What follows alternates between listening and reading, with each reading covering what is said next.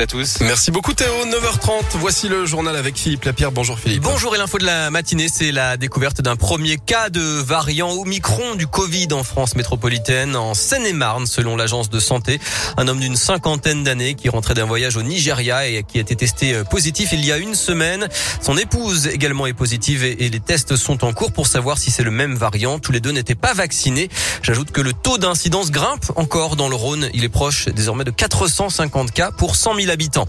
Bonne nouvelle, l'A7 a pu rouvrir au sud de Lyon en direction de Marseille il y a un peu plus d'une heure. D'après les pompiers, le carambolage géant de ce matin à hauteur de Vernaison qui a impliqué une vingtaine de véhicules a fait deux blessés légers. Une nouvelle vidéo de L214, l'association lyonnaise de défense des animaux, dénonce les mauvais traitements réservés aux porcs dans un élevage de l'Aube. Laetitia Hallyday veut porter plainte contre Éric Zemmour. La veuve de Johnny accuse le candidat à la présidentielle d'avoir détourné des images du pour, je cite, sa propagande dans son clip de campagne. En foot, un stade à huis clos, un but dans les dernières minutes et une défaite de Buzyn face à Reims. L'OL recule à la dixième place de la Ligue 1. Il faudra se ressaisir dimanche à Bordeaux.